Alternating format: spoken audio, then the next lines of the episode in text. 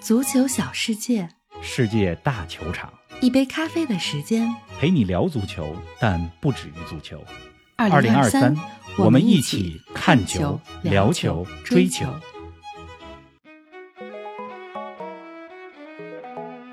美丽的童话故事没有发生，梅西与巴萨没有重逢，而是即将加盟迈阿密国际。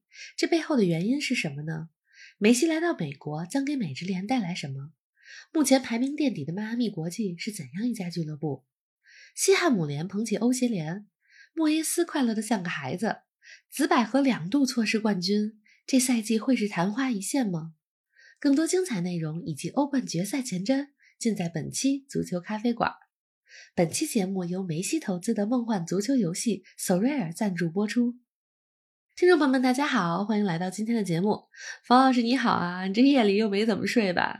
林子好，听众朋友们大家好，嗯确实没怎么睡，是啊，是吧？本来呢说昨天晚上睡会儿，看看欧协联，说睡四五个钟头是吧？十二点的时候睡，然后早上三点的时候起。结果我临睡觉之前一刷手机，我这手欠啊 来了个重磅消息，Here we go，太重磅了，梅西即将加盟迈阿密国际。嗯，所以呢，我也就睡了两三个小时的时间吧。嗯就是早上起来是吧，三点看欧协联。当时看欧协联西汉姆联和佛罗伦萨这场比赛的时候，其实美职联已经官宣了，是啊就是欢迎梅西来到我们的联赛。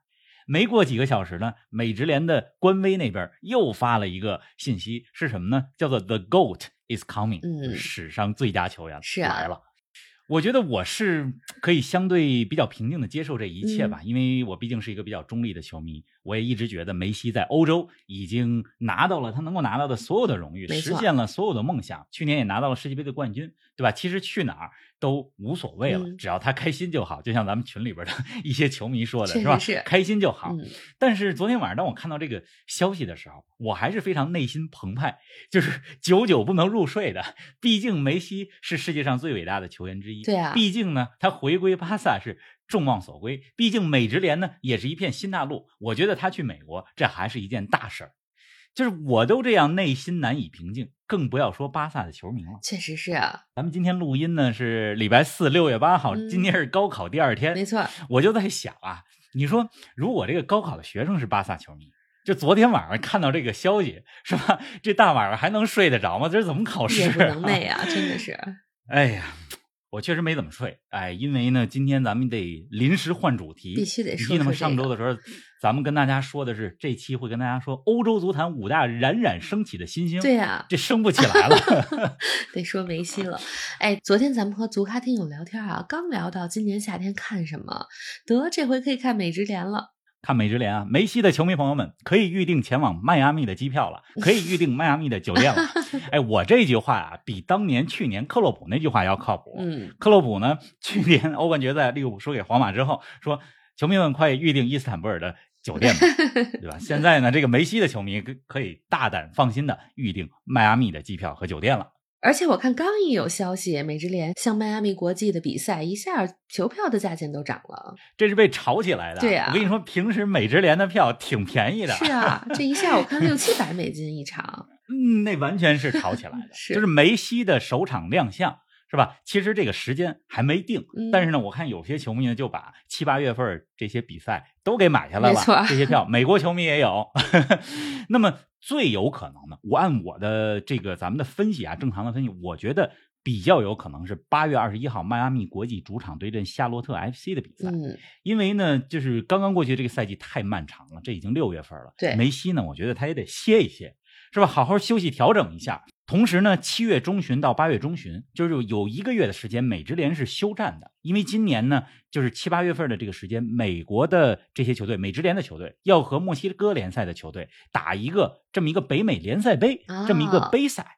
哎，所以我觉得呢，就是说这个梅西的首场亮相啊，得好好准备一下。对呀、因为他不只是迈阿密国际这一件事儿，这么一个层面，不是俱乐部的层面，这个已经到了美职联整个联赛、整个国家、整个大洲的这么一个层面，是啊，所以呢，得好好准备一下。没错哎哎，我跟你说啊，这个不光是球票啊炒起来了，就光这个 Sorare 上，啊，我跟你说有多少人，有多少玩家 等着买梅西身披 迈阿密国际战袍的这个球星卡，肯定的我一会儿得看看去。确实是。哎，看来梅西这个作为足球大使啊，或者说足球的代言人的形象啊，使命感催使着他得去美国去美职联搞一搞了。咱们这个，你你这格局比较大，对吧？这个咱们是站在全球的角度、中立球迷的角度、足球这项运动的角度来说，确实是吧？梅西呢，他在南美成名，没错，在欧洲，在巴萨获得一个又一个荣誉，缔造了一个又一个的辉煌，是吧？在卡塔尔，在中东。捧起了大力神杯，那么就该去北美了，该去北美去润泽一下那片大地，是吧？让这片新大陆好好发展一下足球了。哎，在梅西宣布前往迈阿密之后啊，我看巴萨官方也送去了祝福，但巴萨的官方声明读起来有点像免责声明啊。我跟你这感受一样，嗯，就你看这个今天早上啊，在各大平台上，嗯，就巴萨主席拉波尔塔 遭到一片骂声，是的，哎，这个。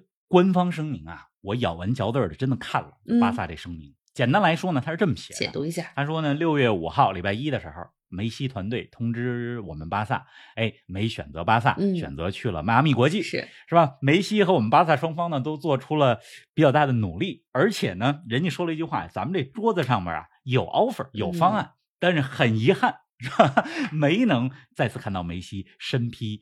巴萨的战袍，嗯，然后最后巴萨说呢，是我们理解梅西的决定，祝福他前路顺利。是，就是外交辞令啊，公关辞令啊，这都可以理解。但是这个 这个文儿啊，我越读越觉得像免责声明，就是跟巴萨球迷说一下，不是我们不努力，我们这儿也有一个 offer。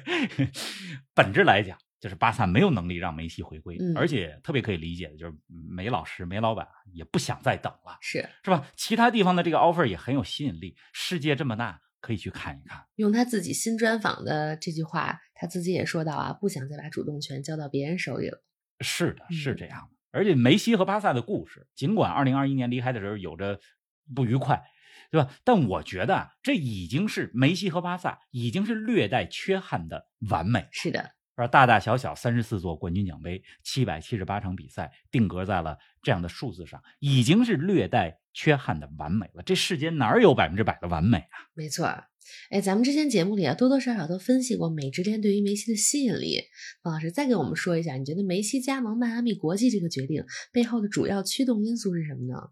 我觉得三个层面吧。首先，第一呢，还是家庭的原因，对吧？毕竟这个迈阿密离阿根廷更近一些，而且是。几乎同一个时区啊，而且迈阿密呢这个地方呢，就是你你不用说英语，你说西班牙语，你在那儿也能过得很好。是啊，迈阿密的拉丁裔的社区、阿根廷的社区是吧？是有这种社区感的。嗯，再有呢，就是参加国家队的比赛不用啊来回飞了，人家阿根廷国家队都在迈阿密要建训练基地。对呀，而且下届美洲杯，二零二四年的明年夏天美洲杯在美国，二零二六年三年之后的世界杯在北美。对呀，就是对于梅西来讲呢。这很方便，这是第一个层面，就是家庭层面。第二个层面呢？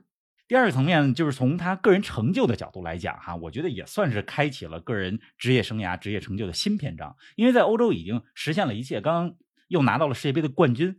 美职联呢，它处于蓬勃发展期。二零二六年下一届世界杯又在美加墨，是吧？他在美职联踢球。就是很有可能会让这个联赛成为世界第六大联赛。对啊，就是这件事情是他从来没有做过的。没错，这是第二个层面的原因。嗯，第三个呢？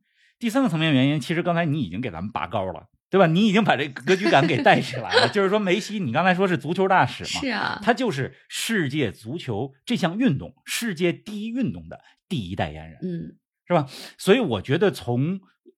足球这项运动发展的角度来讲，是吧？从梅西的到来，能够让多少年轻的孩子走上球场，热爱足球这项运动。从这个角度来说，梅西到美国来踢球，来到北美，其实是一件好事儿。确实是，我觉得，而且他这是一个很有头脑、很聪明的选择。梅西虽然一直是心想着巴萨，但是就像他自己新的专访里看到他说，他在美国的这个职业生涯，对吧，也是日复一日，但是也是很有责任的。他也不是说放弃了什么，他只是选了一个好的方法，用一种冷静的方式做了一个非常明智的选择。是的，因为对于梅西来讲，就是回归巴萨之前，咱们节目里边有说了，其实连要追求这么一个浪漫主义的。童话故事的圆满的话，其实梅西和巴萨两边都要付出非常巨大的牺牲，是的，对吧？所以我觉得呢，就是梅西做了一个不错的选择，只能这么说。是的，哎，那你觉得今年他到美国是不是有点早呢？我看不少球迷说，如果能在巴萨再踢一年，二零二四年美洲杯之后再到美国更圆满，那为什么是现在呢？我觉得啊，永远没有最好的时机，嗯是吧？刚才咱们这些分析，其实就是梅西的这些考虑，已经是一个比较成熟的决定了。就生活当中呢，很多时候就是我们当做出决定的时候，就我们觉得是一个好决定，但其实更重要的是什么呢？就是决定以后，你通过你的行动，是吧，让这个决定成为一个好的决定。我觉得嗯这是更重要的。是，而且时机方面呢，其实美职联这几年的发展非常快啊、去年的时候呢，美职联和苹果 TV 啊刚刚达成了一个大的合同，就是未来十年的转播的大合同。美职联的商业价值一下子就提升了。对呀、而且苹果还有一个就是阿迪达斯，它是美职联两大重要或者说最重要的两大合作伙伴。嗯梅西啊来美国，包括整个商业价值的开发挖掘，是吧？是美职联带着苹果、带着阿迪达斯一块儿来的。是啊，还有呢，就是迈阿密、佛罗里达州嘛，就它是很适合生活的。那肯定的你。看很多欧洲球员，对吧？动不动就到迈迈阿密。这个博格巴的纪录片儿基本上一半是在迈阿密拍的，嗯 很多的球员都很喜欢迈阿密这个地方，因为天气也很好，而且呢有着非常庞大的拉丁裔是吧？阿根廷裔的社区。是的，而你看今天凌晨，呃，迈阿密国际的球迷们、球迷组织发的那个视频，啊是吧？庆祝梅西加盟，是吧？在那儿唱歌，那歌那感觉和世界杯的时候阿根廷球迷唱的是一样的感觉。确实是啊。本期节目由梦幻足球游戏 So Rare 赞助播出。梅西投资的这款游戏，让你过爽足球瘾。选球员、组战队，根据真实比赛表现来得分，收集限量版球星卡，让你的球员帮你实现更大荣耀。点击本期节目介绍及评论中的链接，开启你的 So Rare 足球之旅吧。哎，迈阿密国际啊，目前在美职联东部排名垫底，而且刚刚炒掉了主教练菲尔内维尔。方老师，你平时关注美职联比较多，给我们介绍介绍迈阿密国际这支球队吧。这梅西加盟迈阿密啊，就是球队战绩，就是现在的战绩不是最重要的，是就是迈阿密这座城市的吸引力。刚才咱们说的地理位置、拉丁的社区，是吧？这家俱乐部的吸引力，嗯贝克汉姆是股东之一，是的，是吧？这些就决定了梅西要加盟的是迈阿密国际这支俱乐部。嗯，就是美职联的这些俱乐部的，它的商业价值、它的吸引力，不光是战绩战绩来决定的。嗯你看现在美职联东西部的榜首球队，我跟大家介绍介绍，是吧？东部的榜首球队是辛辛那提，西部的榜首球队呢是圣路易斯城。但是辛辛那提和圣路易斯城，这圣路易斯这个城市我也去过，就这两个城市，它的城市吸引力是远远不及迈阿密的。是啊，那么迈阿密国际呢？这家俱乐部是二零一八年组建，二零二零年开始征战美职联。很多球迷听说迈阿密国际是因为小贝，因为贝克汉姆，对啊对吧？目前呢，这支球队是第四个赛季征战美职联，第一个赛季是二零二零年，就那是一个非常割裂的赛季，因为疫情第一年嘛。那么二零二一年，他们常规赛排名成绩比较差，没进季后赛。去年二零二二年，就是第三年征战美职联的时候，第一次正式进入了呃季后赛。嗯，这个迈阿密国际当中啊，就是最大牌儿之前最大牌儿的球员也是阿根廷人伊瓜因啊，对，啊。伊瓜因呢，去年就是在迈阿密国际退役的。如果我没有记错的话，伊瓜因的最后一场比赛应该是迈阿密国际对阵纽约城 FC 的比赛。嗯，那么法国的国脚马图伊迪之前也效力过迈阿密。说梅西来了之后，你看今天这个消息说，梅西来了之后，很有可能他的阿阿根廷的队友迪玛利亚有可能也要来迈阿密，对吧确实是所以就是说，梅西来了以后，他的这个吸引力不光是对于。迈阿密国际能够吸引更多大牌球星来，嗯整个美职联的吸引力就不一样了。是的，最后再说一点呢，就是这个迈阿密国际啊，就是特别有意思的，主色调是粉色没。错，你看球队的这个社交媒体啊，各个方面主色调都是粉色。第二主色调呢是黑色，嗯但是他们用粉色用的比较多。而且刚才咱们说了，迈阿密是一个呃，在那儿西班牙语非常的普及，是吧？你看球队的各种官微，是吧？英文和西班牙语都是第一语言。是的。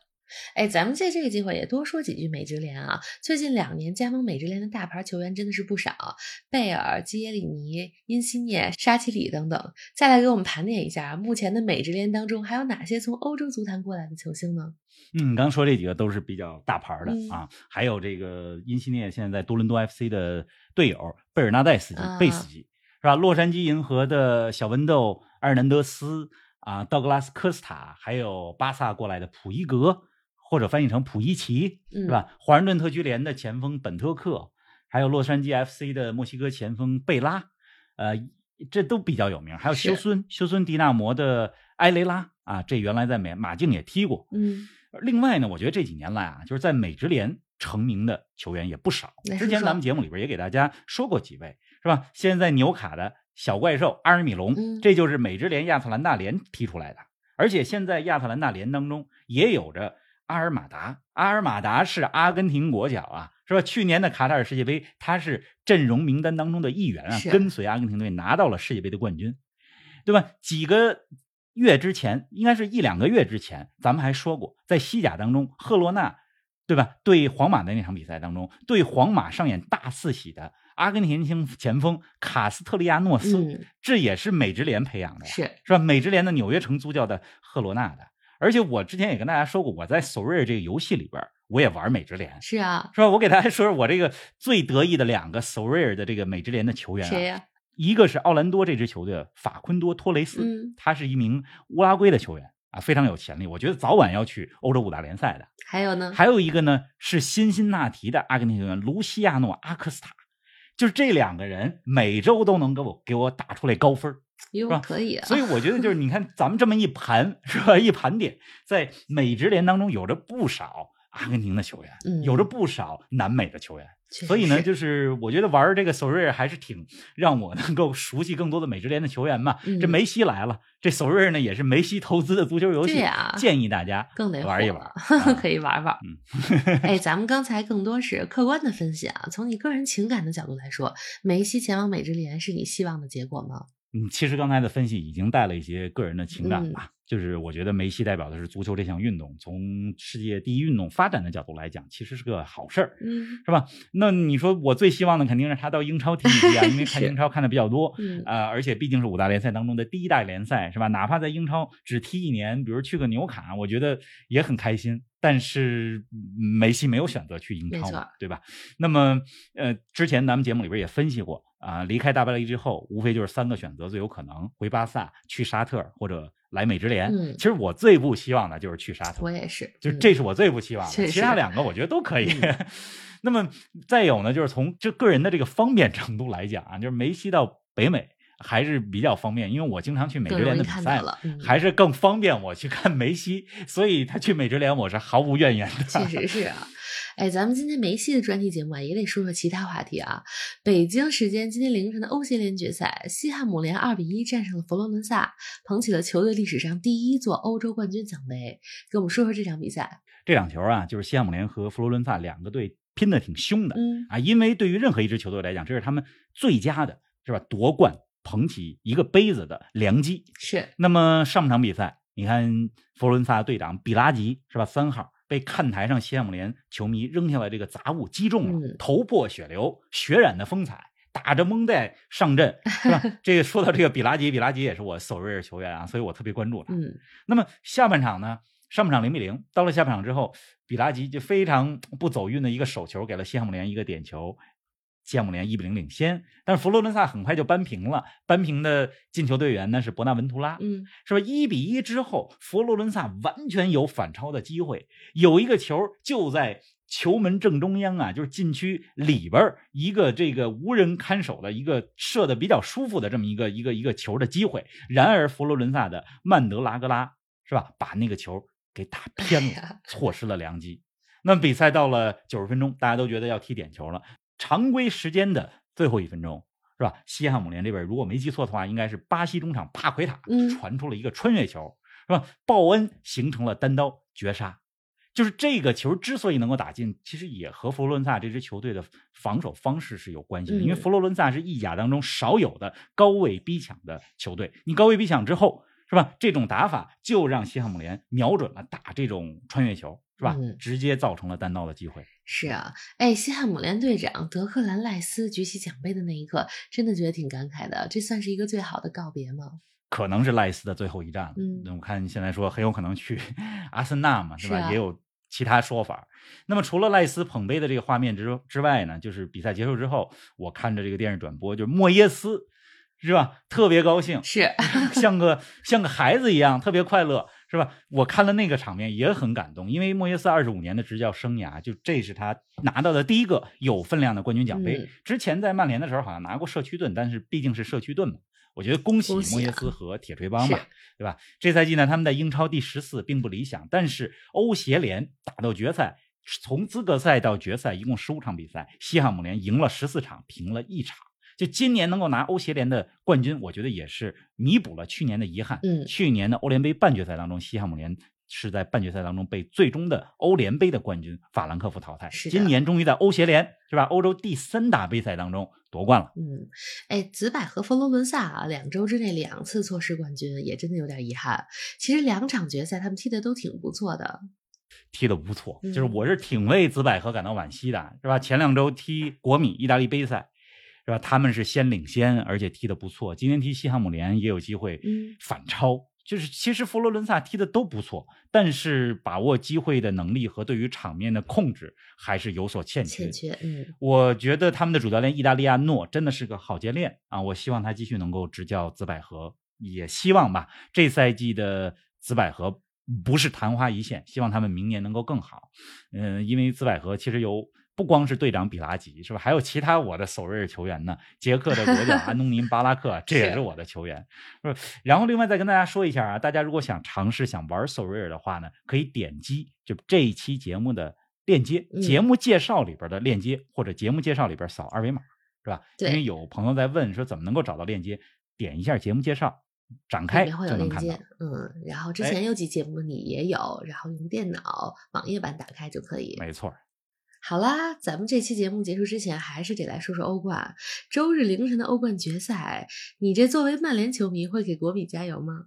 上期我说曼联球迷都为国米加油是吧？阻止曼城三冠 王是，哎，这是只是玩笑话而已。嗯我呢，还是希望这是一场精彩的决赛吧。嗯，就是昨天是吧？我跟玲子我们刚刚见了 一位国米球迷 啊，国米的面基面基，国米的球迷呢，这个见完我们之后就直接就奔赴去机场去机场了，这个拿着各种国米的物料就奔赴伊斯坦布尔去给国米加油啊！伊斯坦布尔是个非常神奇的地方，嗯，因为二零二零年的时候，其实欧冠的决赛就应该在伊斯坦布尔举行了，但是因为疫情的原因，各种各样的原因，拖到了二零二三年。呃是啊决赛终于要来到这片神奇的土地了。就是上一次伊斯坦布尔举办决赛的时候，二零零五年，然后利物浦和 AC 米兰那个伊斯坦布尔奇迹，我想对于很多球迷来讲都是历历在目。是的，对，就是你从科学的角度、实力分析的角度来讲，我觉得曼城应该问题不大，只要瓜迪奥拉同志 不要多想，不要多想。就是嗯我仍然这两天又想到什么二零二一年欧冠的决赛，最后一这个不上后腰啊，不知道那场比赛是怎么想的。我觉得今年应该没有什么太大的问题嗯，啊，还是希望是一场怎么说呢？精彩场面上精彩，哎，势均力敌的这么一个比赛吧。嗯，那么下期节目也跟大家预告一下啊，我们提前一天播，因为欧冠呢是周日凌晨，所以呢，我跟林子呢，我们就是欧冠比赛完了以后就直接录音，所以咱们周日早上见。好的，那咱们周日早上见，大家周末愉快。